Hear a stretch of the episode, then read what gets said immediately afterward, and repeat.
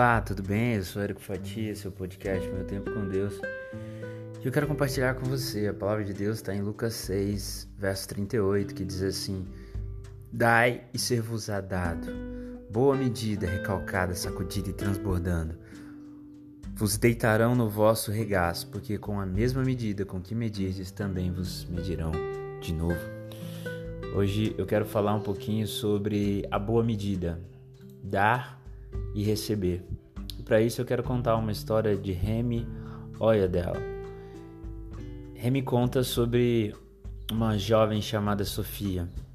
Um fato real. Certo dia, num posto de gasolina, Sofia encontrou uma mulher que havia saído de casa sem o seu cartão do banco.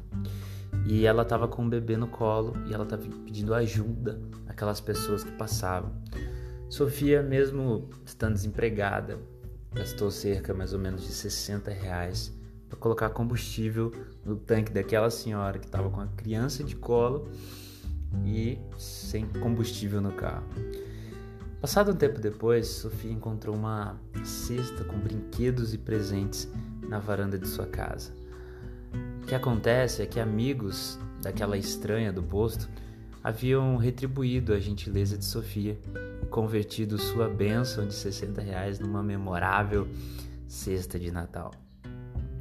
Essa história, que de fato é comovente e emocionante, ilustra aquilo que Jesus fez quando ele disse: Deem e receberão. Sua dádiva lhes retornará em boa medida, compactada, sacudida, para caber mais, transbordante e derramada sobre vocês. O padrão de medida que adotarem será usado para medi-los. Né? É uma outra versão de Lucas 6,38.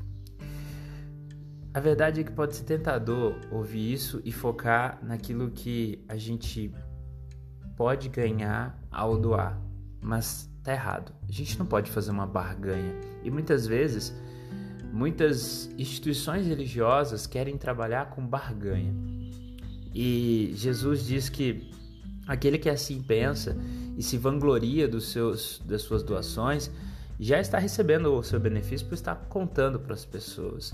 Nós não temos que ficar querendo nos exaltar, nos gabando, como muitos dizem, ou é, esperar algo em troca. A gente precisa amar o, o próximo, e até mesmo aquele que muitas vezes não nos amam. A gente precisa amar e não esperar nada em troca. Antes disso, Jesus disse: Amem os seus inimigos, façam-lhe o bem, emprestem a eles sem esperar nada de volta. Então a recompensa que receberão do céu será grande e estarão agindo de fato como filhos do Altíssimo, pois ele é bondoso até mesmo com os ingratos e perversos. Está lá no versículo 35 do mesmo Lucas 6. A questão é, a gente não pode dar esperando o que, que eu vou receber em troca. Isso não é amor. Isso é barganha, isso é investimento, isso é qualquer outra coisa. Mas isso não é amor.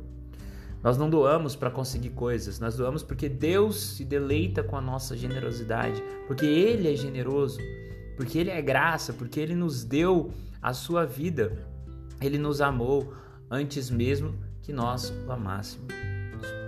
Nosso amor pelos outros reflete o, o nosso coração amoroso em relação às outras pessoas, o seu coração amoroso em relação a outras pessoas.